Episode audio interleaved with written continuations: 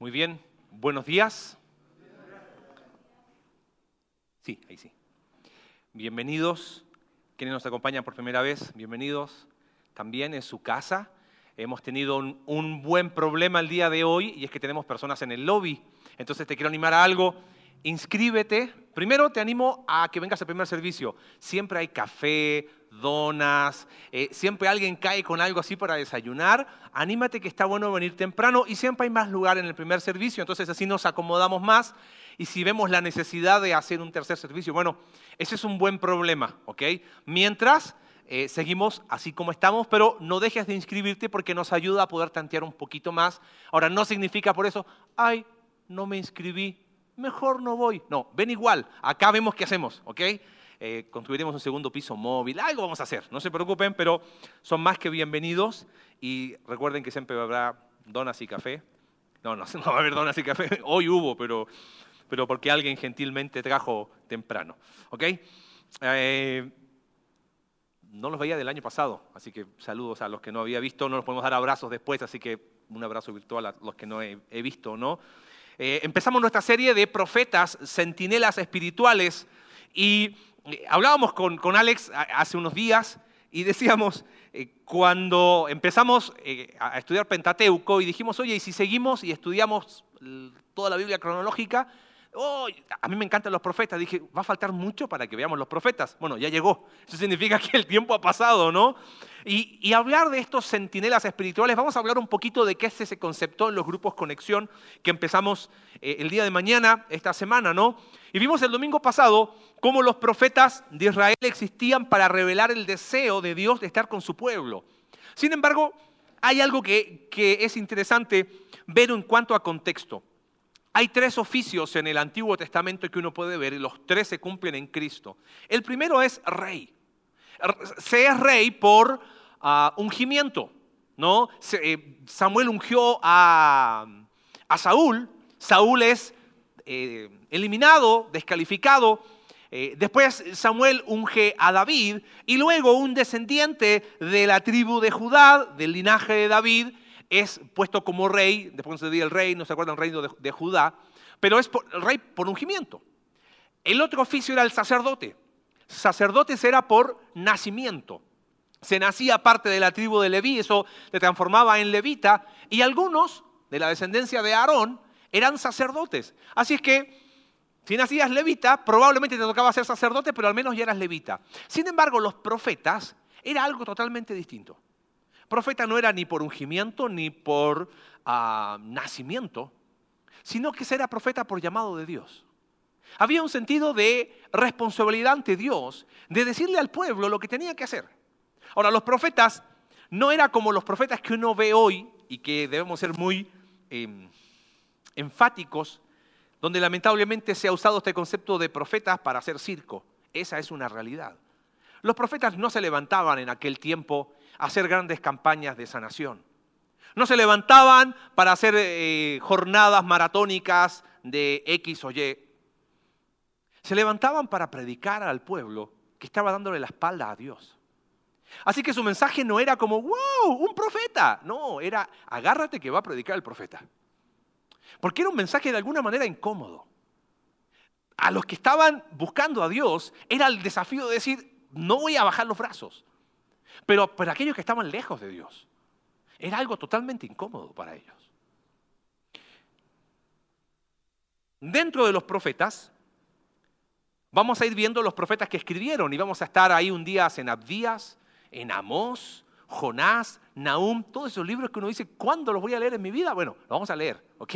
Y ya vamos a estar todo el año probablemente los profetas. Pero queremos partir con aquellos profetas que no escribieron, pero que sí son muy conocidos en la escritura porque hicieron milagros. Es el, es el segundo tiempo de milagros en la escritura. El primero es Moisés y Josué. Ocurren grandes milagros entre ellos. Una nueva era está iniciando. Y después viene Elías y Eliseo, que es lo que vamos a empezar a estudiar hoy. La vida de Elías y Eliseo. Le llamaríamos los profetas de la verdad de Dios. Ellos vivían en un tiempo en que la verdad ya no era lo que se pensaba, y vamos a hablar un poquito de eso. Elías y Eliseo es la segunda época de milagros. Y después vemos la tercera, los tiempos de Jesús y los apóstoles. Elías y Eliseo no escribieron, no hay un libro primera de Eliseo, pero hicieron muchos milagros que fueron como instaurando el oficio profético en la nación. Tal es así que después era, ah, mira, este viene en el poder de Elías. Era como que fue, fueron los, eh, ¿cómo sería? Fueron abriendo brecha en el, en el concepto de, ah, mira, esto es un profeta. Vamos ahí a Primera de Reyes, por favor, capítulo 16 para que veas un poquito contexto y veo rápido. Eh, si no, te recomiendo, hay unos locos que hacen ahí unos podcasts, eh, hablaron ahí algo de un pueblo, dos almas, de todo el contexto histórico, pero ahí en el, mapa que vamos a ver, si te acuerdas, el reino se dividió, reino del norte, ¿te acuerdas? Reino del sur, Jeroboam al norte, Roboam al sur, está el quiebre, y capital Samaria, ¿y qué hace Jeroboam cuando se rompe el reino? Si alcanzas a ver ahí, al sur está Betel, al norte no se ve, pero está Dan, pone dos santuarios con un becerro en cada uno de ellos. Y le dice Jeroboam al pueblo, eh, adoren a Jehová, pero a, esta manera, con un becerro, ¿les parece? Para que no vayan a Jerusalén. Entonces, de alguna manera lo que empieza es una especie de idolatría que se llamaría eh, adoro a Jehová, pero a mi manera.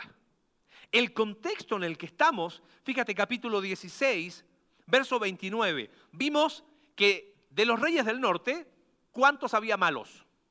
Todos. No hubo ningún rey bueno. Todos fueron malos. Y una joyita estudiamos el año pasado. ¿Se acuerdan cuál fue? Acab. Fue el más malo de los malos. Adivinan qué tiempo aparece el, profeta Elías. En los tiempos de Acab.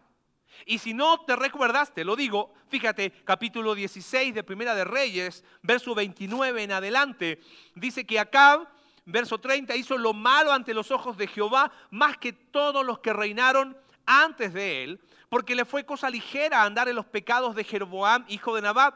¿Y qué hizo este Acab? Tomó por mujer a Jezabel, hija de Edbaal, y guarda esto, rey de los Sidonios, y fue y sirvió a Baal y lo adoró, e hizo altar a Baal en el templo de Baal que él edificó en Samaria. La idolatría empieza con dos santuarios, Dan y Berseba adorando un becerro, pero ahora Acab hace un templo a Baal. ¿De dónde sacó Acab Baal? Entonces lo leí recién. Se casó con una mujer llamada Jezabel. Por favor, siempre les decimos si tienen, ahí hay nombres, Jezabel no es un buen nombre, un buen nombre. Espero no meter la pata de alguien que se llame Jezabel, por favor, y si no, pido disculpas correspondientes, pero no es un buen nombre porque es interesante, en la cultura oriental, las mujeres no eran mencionadas, y si eran mencionadas eran por dos razones. O eran mujeres increíbles, como Ana, por ejemplo, o eran terriblemente perversas, como Jezabel. Y lo más probable es que la que mandaba acá era Jezabel. Por algo era mencionada. Y que Acab era el rey títere de su esposa. Baal era el dios que era adorado, volvemos al mapa, en eh, Sidón. ¿Dónde queda eso? Si ves arriba está Tiro y Sidón. Es la, la zona del pueblo del mar, los fenicios. Estos hombres fuertes. Eh, hablamos de eso en el podcast de Un pueblo, dos almas. De ahí venía Jezabel y ahí adoraban a Baal. Entonces, a través de Jezabel traen el culto a Baal y ya no era adoro a Jehová a mi manera, ahora era adoro a Jehová a mi manera más Baal. Las dos son idolatrías, pero la cosa va en aumento. ¿Cómo te podría describir la religión de aquel tiempo? ¿Sabes qué? En, en un concepto es esto. Era una religión que no incomodaba. Porque tú le preguntabas a un israelita del reino del norte en aquel tiempo, oye, ¿tú adoras a, Jehová? Sí. Ah, buenísimo. ¿Y adoras a Baal? Pues también. Oye, pero ¿y qué piensa Jehová? No, está bien. Es como que en aquel tiempo adorar a Baal era la forma de nunca quedar mal con nadie. ¿Conoces eso, no? A veces queremos estar bien con Dios y con el diablo, eso es imposible. Pero en aquel tiempo era, era una religión que no incomodaba. Ah, Jehová, voy, adoro a mi manera. Ah, también voy a Baal por las dudas. La verdad había dejado de ser verdad y habían hecho una religión a su manera. Baal no les incomodaba. No lo, eso hacía que no fuesen diferentes a ninguno de los pueblos. Eh, encajaban bien en todos lados. Y en medio de eso, cuando no había esperanza, aparece Elías. Y me gustaría que guardes esta, este concepto. Te dije que Elías y Eliseo son los profetas de la verdad de Dios. En tiempos donde la verdad ya no era verdad, donde se decía cosas verdaderas pero que no lo eran, quédate con esta idea. La verdad de Dios se vive con valentía. La verdad de Dios se vive con valentía. Es interesante la definición que da el diccionario de la palabra valiente. Valiente significa alguien que es capaz de acometer una empresa arriesgada a pesar del peligro y el posible temor que suscita. Alguien que es capaz de hacer algo aún sabiendo que eso pone en riesgo su vida. Por eso Elías fue alguien valiente. Pero vamos a escarbar ahora un poquito en qué consistió esta valentía de Elías. Porque si la verdad de Dios se vive con valentía, Elías se para en medio de un momento en la historia de Israel para decir, ¿sabes qué? Para vivir la verdad de Dios no es de la boca para afuera. No solo hay que decirlo, hay que creerlo y hay que vivirlo. Por eso, la verdad de Dios se vive con valentía. ¿Valentía para qué? En primer lugar, acompáñame capítulo 17, verso 1. Valentía para creerle a Dios, en primer lugar, cuando, y digo paréntesis, casi nadie lo hacía. Ya te voy a decir por qué hago ese paréntesis de casi. Valentía para creerle a Dios cuando casi nadie lo hacía. Analiza conmigo el primer versículo. ¿Sabes por qué? Porque hay mucha riqueza en este primer versículo. Viene el relato de Primera de Reyes hablando de un rey malo, rey malo, rey malo, y de repente, capítulo 1, dice, entonces Elías Tifita, aparece sin protocolo, sin presentación, y, y, me gustaría que analicemos, interesante, dice, entonces Elías, primera pausa, ¿sabe qué significa el nombre Elías? Significa mi Dios es Jehová, o Jehová es mi Dios. Ahora, se lo está diciendo a Baal, perdón, a Acab, para quien Baal era su Dios.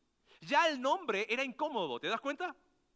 Elías dice Tisbita, que era de los moradores de Galaad. Adivina dónde queda Tisbe. Todavía lo están buscando los arqueólogos. Era tan insignificante que ni aparecía en el mapa. O sea, decir que era Tisbita era como decir, como alguien cuando viene de un pueblo así que nadie conoce, ¿no? A mí me preguntan, ¿de dónde eres tú? De Coquimbo. Ah, ¿y dónde queda eso? bueno, no es algo muy conocido en Chile, pero existe, ¿ok? Lo puedes buscar por ahí. Paréntesis, perdimos la semifinal ayer de la Copa Sudamericana, pero no quiero hablar de fútbol ahora. Si mostramos el mapa un poquito, ¿dónde quedaba Tisbe? Dice de los moradores de Galaad. Galaad es lo que está del otro lado del Jordán, donde se alcanzan a ver que dice Gerasa, esa es la zona de Galaad. Ahora, ¿qué tiene de, que podemos aprender algo de ahí? La gente de Galaad era gente tosca y ruda. Estaban acostumbrados a estar pegados a, a la montaña, frío, no era gente de grandes modales, eran famosos los de Galaad por ser personas eh, toscas en su trato. Y de ahí aparece este hombre, Elías Tisbita de los moradores de Galaad, y dice acá, dice, vive Jehová. Esta expresión vive Jehová es muy significativa. Aparece en la escritura varias veces usada por David y es la forma más solemne para decirte algo.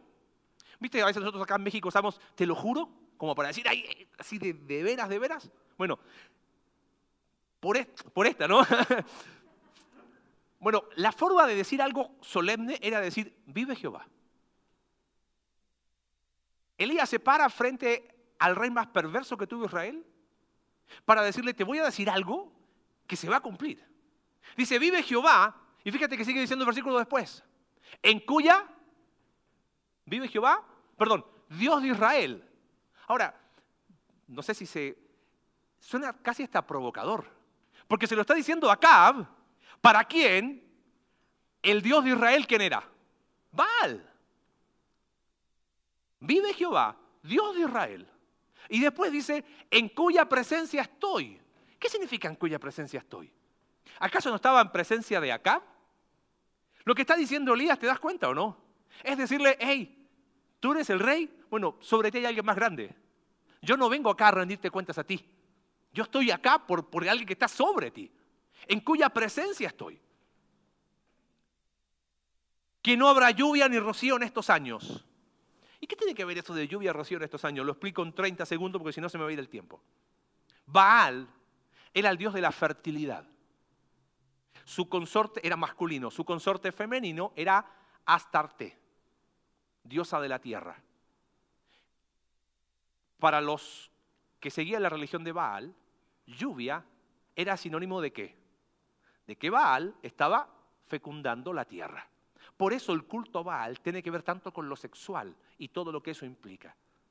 Decir Elías, no va a llover, ni rocío, por mi palabra, está diciendo, vive Jehová, es más grande que tu Dios. Elías, por eso es el hombre de la verdad, está diciendo, mi Dios es el Dios real, no el porquería de ídolo que tú tienes. Ahora, volviendo ahí, por eso decía recién, valentía para qué? Para creerle a Dios cuando casi nadie lo hacía. Había que estar en los zapatos de Elías e ir ante acá. ¿Sabes qué? Acá yo veo algo, una verdad que puedo ver en este texto, ¿sabes cuál es? Es que Dios es Dios aunque la mayoría diga otra cosa. ¿Sabe qué sucedió? No llovió. ¿Tú crees que la gente aplaudió a Elías? Dios es Dios, aunque la mayoría diga otra cosa. Por eso es valentía para creerle a Dios cuando, entre, paréntesis, casi nadie lo hacía, y hablo de ese casi porque sí hubo algunos fieles. Hagamos algunas aplicaciones y vamos a profundizar eso en nuestros grupos conexión. Hoy vivimos tiempos donde la pregunta que más nos hacemos es, ¿Y será verdad todo eso que aparece? ¿Será verdad todo lo que está pasando? ¿Es, ¿Es, real esto? Y decimos, bueno, pero si lo piensa la mayoría, entonces debe ser qué? Verdad. Y si lo dice la autoridad, debe ser más verdad. Pero si lo dice la ciencia, debe ser recontra verdad. Y está bien. Y te hago una pregunta. ¿Y lo que dice Dios? Ah, no, bueno, ahí es que no es tan así. ¿Qué es la verdad de Dios? ¿Qué dice Dios que va en contra de la mayoría? ¿Qué son las verdades que a lo mejor nos ha faltado valentía para seguir creyéndolas? Aunque la mayoría dice lo contrario. Y pienso en alguna, Filipenses capítulo 1, verso 21. Pablo dijo, para mí vivir es Cristo, el morir es ganancia. Con una mano en el corazón. ¿Es verdad eso en mi vida? Pero bien honesto, ¿eh? ¿Podemos decir en estos tiempos, para mí el vivir es Cristo? ¿Y el morir es ganancia? Y ojo, no, no quiero que malinterpretes mis palabras, ¿eh? No estoy haciendo un llamado a la irresponsabilidad, jamás. Estamos todos con cubrebocas. Y, y todo domingo es pip, pip, y vamos a seguir haciéndolo. ¿Hasta, ¿Hasta cuándo? Hasta cuando la autoridad nos diga. Pero la verdad de Dios se vive con valentía. Valentía para creerle a Dios, aunque la mayoría diga lo contrario. Pienso en 2 Corintios capítulo 4, versos 17 y 18. Pablo dice ahí, porque esta leve tribulación momentánea, en serio, es momentánea. es un año, esta leve tribulación momentánea. Produce en nosotros un más excelente y eterno peso de gloria. No mirando nosotros las cosas que se ven, sino las que no se ven. Porque las cosas que se ven son temporales son eternas. ¿Eso sigue siendo verdad en tu vida? ¿Sigue siendo verdad en mi vida? ¿O no será que estoy determinando la verdad por lo que la mayoría dice?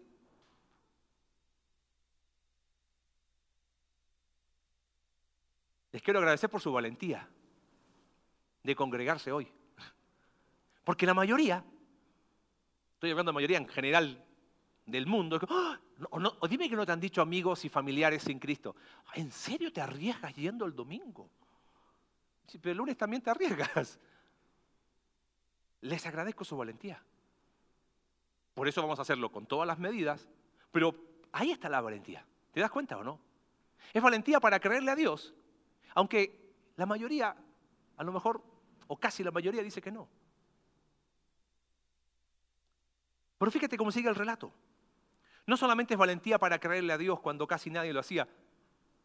La verdad, dijimos, Dios es Dios aunque la mayoría diga que no. Pero la segunda cosa que veo acá, fíjate qué interesante el relato. Dice verso 2, y vino a él palabra de Jehová diciendo, apártate de aquí, vuélvete al oriente y escóndete en el arroyo de Kerit que está al frente del Jordán. Beberás del arroyo y yo he mandado los cuervos que te den allí de comer. Y él fue e hizo conforme a la palabra de Jehová pues fue y vivió junto al arroyo de Kerit que está al frente del Jordán. Los cuervos traían pan y carne por la mañana y por la tarde bebía del arroyo, pero pasados algunos días se secó el arroyo porque no había llovido sobre la tierra. Fe en Dios nunca es algo estático o histórico, es algo dinámico, es diario. Ahora, ¿ves el contraste? No lo conocía nadie, de repente, ¡oh! público, en palacio, todos lo ven, hablando contra Acab. Pero ahora es como que Dios cambia la jugada. Ahora te vas a esconder. ¿Por qué? No, ah, te vas a esconder. Es más, vas a ir a un arroyo. Parece que hace un chiste de mal gusto, porque si no va a llover, ¿cuánto puede durar un arroyo? Pero hay valías. ¿Ves? Hay que ser valiente no solamente para creerle a Dios cuando casi nadie lo hacía, sino hay que ser valiente para confiar, ¿sabes en qué? En los métodos de Dios. Dios tiene métodos tan extraños. Cuando la lógica humana y, las formas humanas no van de la mano. Es que casi nunca van de la mano. Es como dice Alex, es el, reino al revés. Y claro, a esconderse, ¿sabes por qué? Porque venía la persecución contra Elías. ¿Tú crees que Acab se iba a quedar cruzado de brazos? Sabiendo que Elías había declarado enemigo número uno de él y de toda la nación. ¿Sabes? Confiar en los métodos de Dios demanda valentía. Sus métodos son interesantes, ¿eh? Si no, pregúntale a Abraham y Sara. ¿En serio nosotros viejos vamos a tener un hijo? ¿Por qué no lo haces de otra manera? Si no, pregúntale a Moisés. ¿De verdad? ¿A esta edad me vas a usar? Yo ya fracasé en Egipto. Yo maté al egipcio. Me vine a esconder al desierto. A mí no me conoce nadie. ¿Me estás pidiendo que vuelva a Egipto? ¿Y ahora como pastor de ovejas? Los métodos de Dios suelen ser interesantes. Pregúntale a Josué, ¿cómo le fue? Se habrán mareado tanta vuelta Jericó. Pero ahí estaba ese hombre valiente para creer en los métodos de Dios que eran totalmente ilógicos. Pregúntale a Pablo, que por su pasado estaba más que descalificado para servir a Dios. Y Dios le dijo, hey, te voy a usar igual. Y no solamente, y quizás haciendo una aplicación para nosotros, no me refiero solo a personas usadas por Dios en cuanto a métodos, sino en cuanto confiar o la valentía para confiar en los métodos de Dios, específicamente, ¿sabes en qué? En cuanto a su provisión. Pregunta a los, discípulos, ¿qué sucedió? Eran cinco panes y dos peces. Pregúntale a la iglesia en Hechos, que eran pobres. Y, y, el relato de Hechos dice que nadie tenía necesidad y, de repente había. Pregúntale a la iglesia de Macedonia, eran los más pobres y estaban en gran tribulación y fueron los que más ofrendaron a la iglesia en Jerusalén. Pregúntale a Priscila y Aquila cómo Dios les usó con su profesión, con su oficio y terminó viendo una iglesia en su casa, tanto en Éfeso como en Roma. Pregúntale a la iglesia de Conexión Vertical cuando de la manera que no sabíamos y cómo lo íbamos a hacer, Dios proveyó. Pregúntale a la iglesia de conexión vertical cómo pudimos suplir, no por nuestros méritos, por tu generosidad a los hermanos que estaban padeciendo. Dime que no dan ganas de mirar el 2020 y en vez de llorar decir, Señor, gracias. Tu cuidado y tu provisión de una manera increíble. ¿Y acaso la valentía no la necesitamos enfrentando un nuevo año. Porque van a surgir otras necesidades y vamos a suplir otras necesidades. ¿Y por qué Dios hace ese método? No lo sé. ¿No es más fácil que nos mande una caja del cielo? Y sí, pero Dios no usa ese método.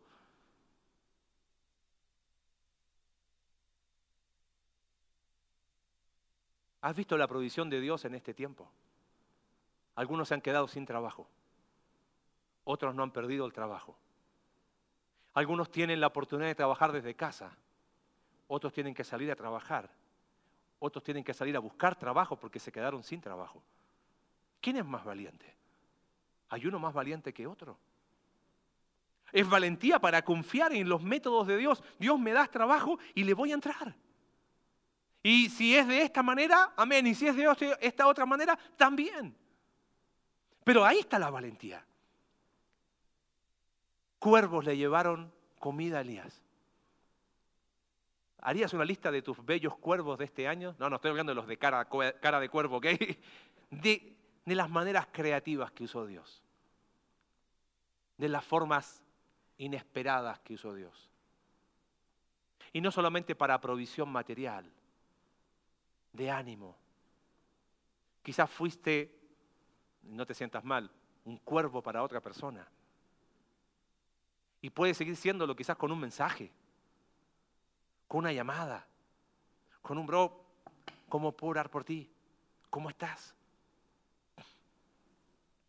Hablamos en la última predicación del año pasado de tener un diario de gratitud y te dije, no lo escribas diario porque ahí el otro día me puse a escribir unas cosas. Hay tanto para agradecer. Y Dios sigue usando métodos tan raros. Pero hay que tener valentía no solo para creerle a Dios cuando casi nadie lo hacía, sino valentía para confiar en esos métodos. La historia que sigue son de esas que están para leerlas domingo por la tarde. Porque versículo 8 dice, vino luego a él palabra de Jehová, otra vez, palabra de Jehová. Fíjate cómo se repite esa frase. Diciendo, levántate, vete a Sarepta de Sidón y mora allí. Y aquí yo he dado orden allí a una mujer viuda que te sustente. Entonces él se levantó y se fue a Sarepta. Y conoces la historia. Pero antes de ahí, quiero que observes algo. De palacio a esconderse al arroyo. Ya eso está medio raro. Pero ahora ir a Sarepta de Sidón. ¿Qué te suena Sidón? ¿De dónde era Jezabel? De Sidón. Dios le está pidiendo a Elías a que vaya a la cueva de los lobos, ¿entiendes? A donde estaba el origen del culto Baal. O sea, si había, era una misión casi suicida, ¿entiendes? No solamente ir allá, sino además decir, Dios le dice, una viuda te va a sustentar.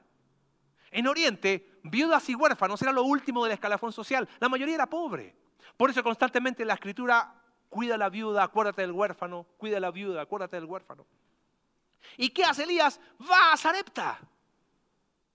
Ahora, conocen la historia y la resumo rápido en términos, por razones de tiempo. Llega a Sarepta de Sidón, le pide a la mujer un vaso de agua. Al ver la respuesta positiva de la mujer, le dice, dame algo para comer, dame un bocado. Y la mujer le dice, mira, tengo un poco de harina, un poco de aceite, dos leños, es lo último que tenemos, nos vamos a morir. Mi hijo y yo. Y Elías le hace una promesa. Y le dice, ¿no vas a escasear la harina? no vas a hacer el aceite, pero, ¿qué cosa? Primero me tienes que dar a quién? A mí. Hay que decir algo aquí, paréntesis. Lamentablemente, muchos han usado este pasaje mal. Como si el énfasis fuese, ¿ves? Tienes que darle primero a quién? Al ungido de Dios, y ahí están los tipos haciéndose ricos, ¿no? Eh, y, y la gente literalmente dando lo que no tienen. Ese no es el énfasis del pasaje. Y te voy a mostrar cuál es el énfasis ahora. ¿Sabes la historia? La mujer hace lo que le dice Elías y el milagro ocurre. Elías termina viviendo en un aposento alto que tenían las casas en Medio Oriente, en casa de esa mujer. Pasan algunos días, un tiempo, y el hijo de la mujer muere. Y la mujer le dice a Elías, ¿qué tengo yo contra ti? ¿Por qué Jehová tu Dios me castiga? Claro, el pensamiento en Medio Oriente, ¿cuál es? Si estás pasando un problema, Dios te está qué? Lo vimos en el libro de qué? Job. Hasta nosotros lo hacemos, ¿no? ¡Ey! Estás pasando problema, confiesa tus pecados. Entre carrilla y carrilla, pero pensamos a veces exactamente lo mismo, ¿no? Pero no era así. Entonces Elías se tiene misericordia de esa mujer, ora fervientemente a Dios, toma a su niño, lo sube al aposento y después de orar por él, tenderse encima, el hijo revive. Y mira cómo termina la historia y te voy a mostrar cuál es el énfasis. Fíjate lo que dice en versículo 12 la mujer. Y ella respondió, vive Jehová, fíjate, ¿quién? Tu Dios. Y después del milagro, mira lo que dice esta mujer. Verso 24. Entonces la mujer dijo a Elías, ahora conozco que tú eres varón de Dios y que la palabra de Jehová es qué cosa? Me encanta a mí esto. ¿Sabes qué verdad puedo ver acá? Si vimos que Dios es Dios, aunque la mayoría diga otra cosa, que Dios provee de maneras interesantes, que el Evangelio ilógico de Dios sigue siendo verdad. ¿Sabes cuál es el énfasis? Es fe. Porque no solo Elías tuvo fe para creerle a Dios, confiar en sus métodos, pero ¿sabes qué? En tercer lugar, es valentía para ir donde la lógica indica que no. La lógica humana era a cualquier parte menos a Zarepta de Sidón. ¿Y qué hizo Elías? Fue obediente a la voz de Dios porque fue valiente y fue. Valentía para ir donde la lógica indica que no. Y el hilo conductor es fe porque no solamente hubo fe de parte de Elías, hubo fe de parte de quién? De la mujer. Esa historia no está puesta ahí para que los pseudo profetas te saquen dinero. Y vuelvo a repetir, si el, día de mañana llega a pasar algo así en esta iglesia, ¿qué tienes que hacer? Cerrar y nos vamos todos. Está para mostrar que aún en Sidón Dios tenía pueblo. Porque esa mujer que dice Jehová tu Dios termina diciendo, ahora entiendo que la palabra de Jehová es verdad. Y a mí lo que más me, me pone así, me explota mi cabeza, es que Jesús habla de esta mujer, ¿sabías? Lucas capítulo 4. En, versículo 25, cuando está en Nazaret, dice algo que fue un, cascote, un, palo así a los judíos. Les dice, muchas viudas había en los tiempos de Elías en Israel. Pero a ninguna de ellas fue enviada el profeta Elías, sino a la viuda de qué? De Sarepta de Sidón. Encontré más fe Fuera de acá, decía, dijo Jesús. Pienso en nosotros, si la verdad de Dios se vive con valentía, valentía es lo que necesitamos para decirle a un mundo que está loco, la locura de la predicación. ¿Qué necesita este mundo? ¿Necesita una vacuna? No te confundas. Si viene la vacuna, si no viene, si hay, si no hay, si dura, si no dura, si son seis meses, si es un año. ¿En serio? ¿En una vacuna estás poniendo tu esperanza? Una vacuna es la solución para este mundo. Es el Evangelio de la gracia de Dios. Pero hay que ser valiente para predicarlo. ¿Cómo esta comunidad en Cristo va a ganar a una comunidad sin Cristo? Con el Evangelio. Eh, pero que, ¿cómo lo hacemos? Donde vas, sales a trabajar, ahí yo no puedo ir. Pero tú sí, predica. Usas redes sociales, predica. Vas a comprar, predica. Pero hay que creer la verdad de Dios. ¿No será que, que quizás hemos dejado de ver la verdad de Dios como verdad? Y en vez de vivir la verdad de Dios con valentía, hemos dejado la verdad a un lado y la valentía al otro ya está. Que pase lo que tenga que pasar. Hablas con personas de tu familia sin Cristo, predícales. Todos tenemos una zareta de Sidón donde tenemos que ir, ¿eh? todos. Pensaban eso en estos días. Y cómo Dios nos regala siempre oportunidades. Me pasa que cuando me preguntan, ¿y usted en qué trabaja? Hago siempre lo mismo. Digo, soy fisioterapeuta. Ah, ¿en serio? ¿De verdad? ¿Y ve pacientes? Sí. Ahora, también tengo otro trabajo, porque si digo que soy pastor, es como, de inmediato es un... Entonces, eso al menos hace que no sea tan... Pero tú tienes una oportunidad que yo no tengo. ¿Te das cuenta? Eso no significa que... Y el otro día, eh, ¿cuándo fue? ¿El viernes? Hablando con una persona, me dijo, ay, ¿cómo llegaste acá? Y dije, ah, ahí enganché. Ah, y ya como que cambió el tono, no le gustó mucho. Pero bueno, quedó la puerta abierta. Pero lo que tenemos que hacer es que esa es la verdad de Dios. Es valentía para hacer lo que la lógica dice que no. La lógica te está diciendo, preocúpate de esto. Y Dios te está diciendo, hay una necesidad más grande. ¿Cómo duele ver personas que parten a causa de este virus creado por el hombre? Porque el virus es real y es creado por el hombre. No me digan que es algo de la naturaleza. Pero debería partirnos el alma ver las personas que se van sin Cristo. ¿Entiendes la diferencia? Eso es valentía. Decir, Señor, ok, voy a ir donde la lógica indica que no. En último lugar, capítulo 18. Hablamos de valentía para creerle a Dios cuando, cuando casi nadie lo hacía. Es que Dios es Dios, aunque la mayoría diga que no. ¿eh? Valentía para confiar en los métodos de Dios. Dios tiene formas increíbles de proveer. Valentía para ir donde la lógica indica que no. Es que el Evangelio ilógico de Dios sigue siendo real.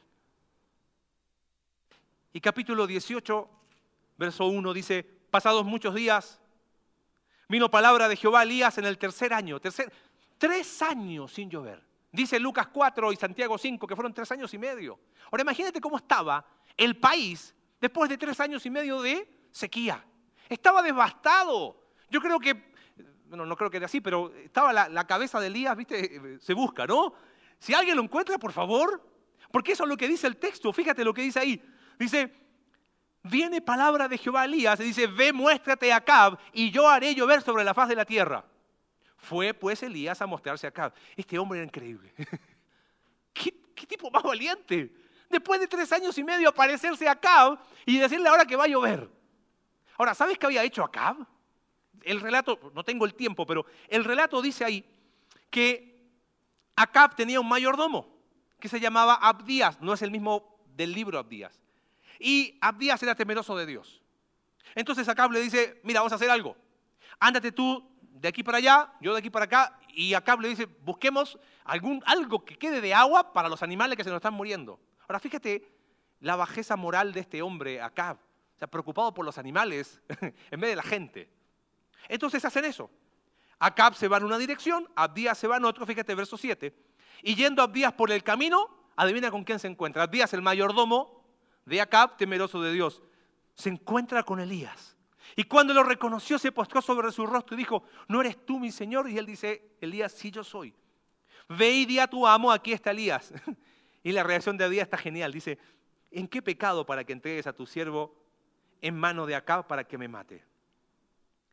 Vive Jehová tu Dios, que no ha habido nación ni reino a donde mi Señor, por el rey, no haya mandado buscarte. Y acá, y Abdías le dice, te hemos buscado por todas partes, Elías. Tres años y medio, no hay rincón donde Acab no te ha buscado. Y ahora quieres que yo de la nada le diga a Acab, oye, eh, me acabo de encontrar con Elías, me van a matar.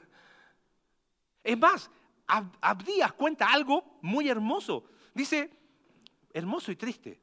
Porque, fíjate, verso 13 dice, ¿acaso no le han dicho lo que yo hice? Dice Abdías. Jezabel mandó matar a todos los profetas. Así de perversa era esa mujer. ¿Y sabes qué hizo este hombre piadoso? Agarró 100 profetas, metió 50 en una cueva, 50 en otra cueva, cuidando a los profetas de Dios. Entonces Elías le dice a este mayordomo, Abdías, le dice, no temas, vive Jehová, que me voy a mostrar a Acab. Y viene este encuentro. A mí no me gusta imaginar lo que la Biblia no dice. Pero sí me gusta imaginar lo que sí dice. ¿Cómo tiene que haber sido ese encuentro después de tres años y medio? Y ahí aparece verso 17. Cuando Acab vio a Elías, le dijo, ¿eres tú el que turbas a Israel? Y él respondió, yo no he turbado a Israel, sino tú y la casa de tu padre, dejando los mandamientos de Jehová y siguiendo a los Baales. Envía pues ahora y congrégame a todo Israel en el monte Carmelo y los 450 profetas de Baal y los 400 profetas de Acera que comen de la mesa de Jezabel. Lo que pasa después lo vamos a ver el próximo domingo. Por acá hay una última lección. Valentía, ¿sabes para qué? Para sostener la verdad, cualquiera sea la circunstancia. ¿Qué momento el encuentro de Acab con Elías? ¿No te llama la atención lo que le dice? ¿Eres tú el que turba? La palabra turba, hay otras traducciones que dicen, ¿eres tú el que perturba? El, ¿Eres tú el, el que incomoda a Israel, Elías? Y Elías que no tenía ningún pelo en la lengua. No te confundas acá. Tú eres el problema. Yo no soy. Tú y tu idolatría. Y le dijo la verdad incómoda, aunque le molestase. ¿Por qué se acusaron mutuamente de ser incómodos? ¿Qué piensas? Porque acá le dice, ¿por qué tú eres incómodo, Elías? Y Elías, no, el incómodo eres tú. ¿Por qué se acusaron mutuamente? Mira, el que está mal espiritualmente, el que está lejos de Dios, aquel que trata de vivir la vida con valentía, le es incómodo. Y aquel que vive con valentía la verdad de Dios incomoda al que no.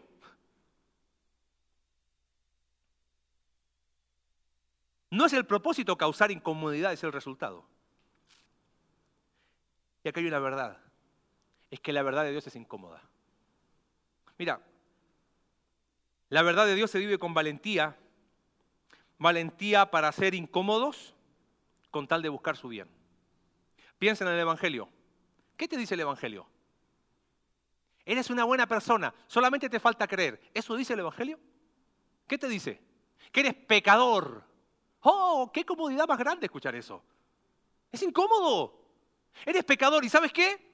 Nada de lo que hagas te sirve. Tu moralidad no te sirve, tu religión no te sirve, tu creencia no te sirve, nada. Ah, súper cómodo, ¿no? Es más, oh, ok, estoy mal. ¿Qué puedo hacer? No puedes hacer nada. O sea, además de decirme que estoy mal, que soy pecador, ¿me estás diciendo que, que no tengo la solución en mis manos? No. ¿Te parece eso algo cómodo de, de decir? Pues ese es el Evangelio, ¿eh? Pero ¿sabes qué? De la incomodidad, pero brota como un volcán en erupción la gracia de Dios, que te dice, la verdad incómoda se completa, porque eres pecador, porque no puedes, y porque eres incapaz por tus medios, Dios lo hace posible. Y la gracia brilla, y la luz brilla en la oscuridad, y Cristo muriendo por nuestros pecados, reconciliándonos con Dios, por medio de Él, y por medio de la fe en Cristo podemos tener paz para con Dios. ¿Te das cuenta que la verdad de Dios es incómoda? Elías entendió esta verdad. Y él fue valiente para sostener la verdad cualquiera sea la circunstancia. Y se lo dijo a Acab sin ningún problema. De alguna manera, cuando Elías le dice Acab, es que tú eres el problema, el profeta era un llamado al arrepentimiento. Imagínate que Acabo hubiese dicho, sí, tienes razón, pero no lo hizo. ¿Sabes qué? Pienso en nosotros y en esta verdad incómoda.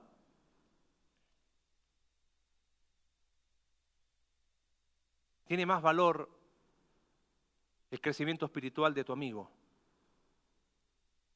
que la supuesta lealtad a la amistad. Si tu amigo está mal, si tu amiga está mal, no tienes por qué eh, decírselo por la espalda o decirle, ay, mmm, si no, no, está bien, lo, habla con Alex.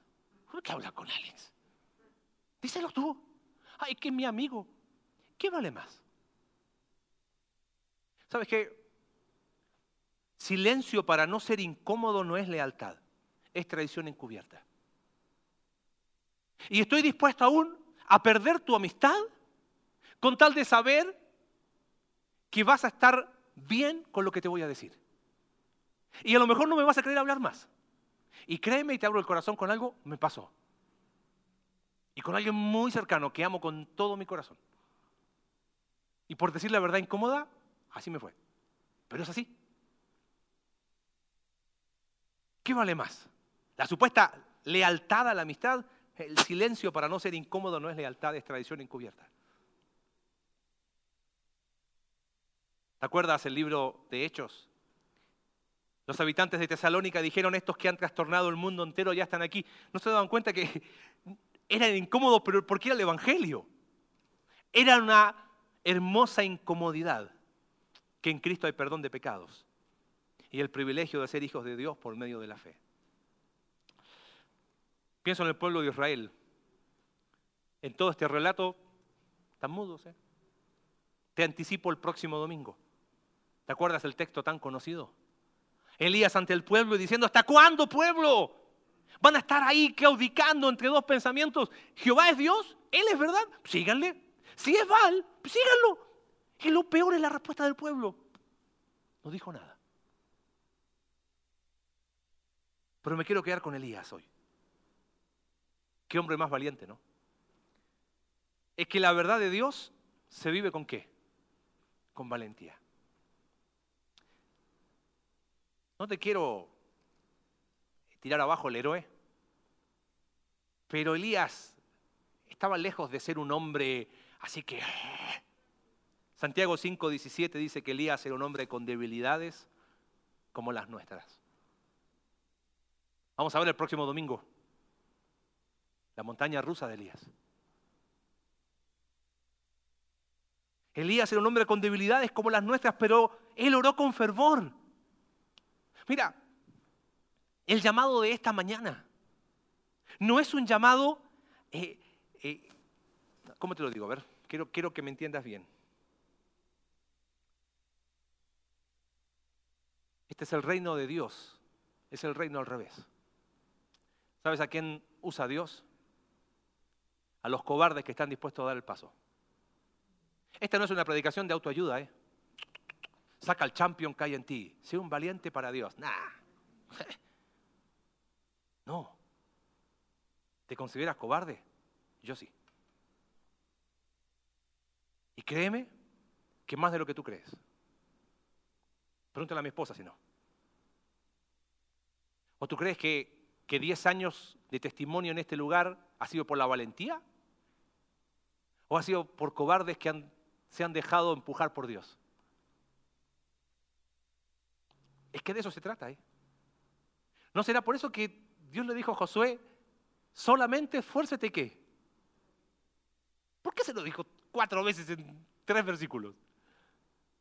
Porque al igual que tú, al igual que yo, nos da miedo. Valentía para salir de nuestra, de nuestra comodidad. Deja que Dios te incomode. Deja que el Evangelio te incomode y brille a través de tu vida. Para incomodar a otros y, podamos crecer. ¿No cantamos recién en medio de este caos cuando no puedo entender? Buscaré en ti refugio y seguro estaré. No temeré, tú estás conmigo. No fallarás en ti, confío. Mi esperanza solo en ti está. El día en que no tenga fuerza. Cuando sí, soy un cobarde. Será Jesús mi fortaleza. Qué lindo cantarlo, pero qué triste que quede en un canto.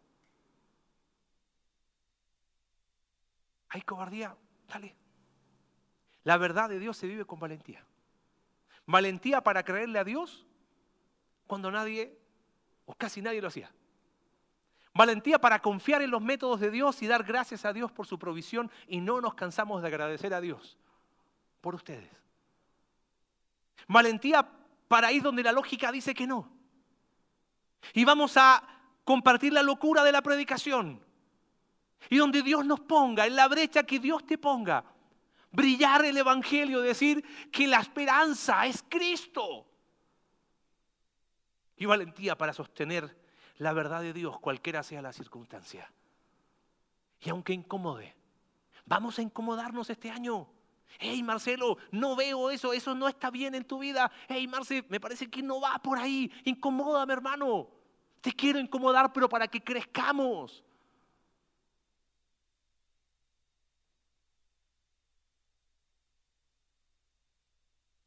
Ezequiel 22:30 es un texto que a mí siempre me conmueve y vuelvo ahí. Dice Dios que busqué entre ellos hombre que hiciese vallado y que se pusiese en la brecha delante de mí. Y no lo encontré. En aquel tiempo de Elías fueron pocos, pero ahí estuvieron entendieron que la verdad de Dios se vive con valentía. En los tiempos de Ezequiel, lamentablemente dice, y busqué, y busqué. Un hombre, una mujer que se pusiese en la brecha, que entienda que la verdad de Dios se vive con valentía. Pero no lo hallé. Y la pregunta es para nosotros hoy. ¿Acaso Dios nos sigue buscando hombres y mujeres que se pongan en la brecha? Y que vivan la verdad de Dios con valentía. La respuesta a esa pregunta es personal de cada uno de nosotros. Buen Dios, gracias por tu palabra. Gracias Señor porque Santiago nos encarga de, recordarnos que Elías estaba lejos de ser un, un superhombre donde no le pasaba nada y siempre estaba bien. Era un hombre débil dice tu palabra. como nosotros. Por eso, Señor, la vida de Elías es un ánimo a la valentía. Reconocemos, Señor, que no podemos por nosotros, que no sabemos. Señor, perdónanos porque insistimos en vivir nuestra vida en Cristo a nuestra manera. Y probablemente esa sea la gran causa de nuestro fracaso. Tu verdad se vive con valentía. Señor, y mientras el mundo decide no creer, queremos seguir creyendo en ti. Cuando, Señor, no vemos por dónde, queremos seguir confiando en tus métodos. Cuando la lógica humana dice una cosa, queremos abrazar el ilógico evangelio de la gracia tuya. Padre, y aunque incomode, queremos ser valientes para sostener tu verdad, cueste lo que cueste.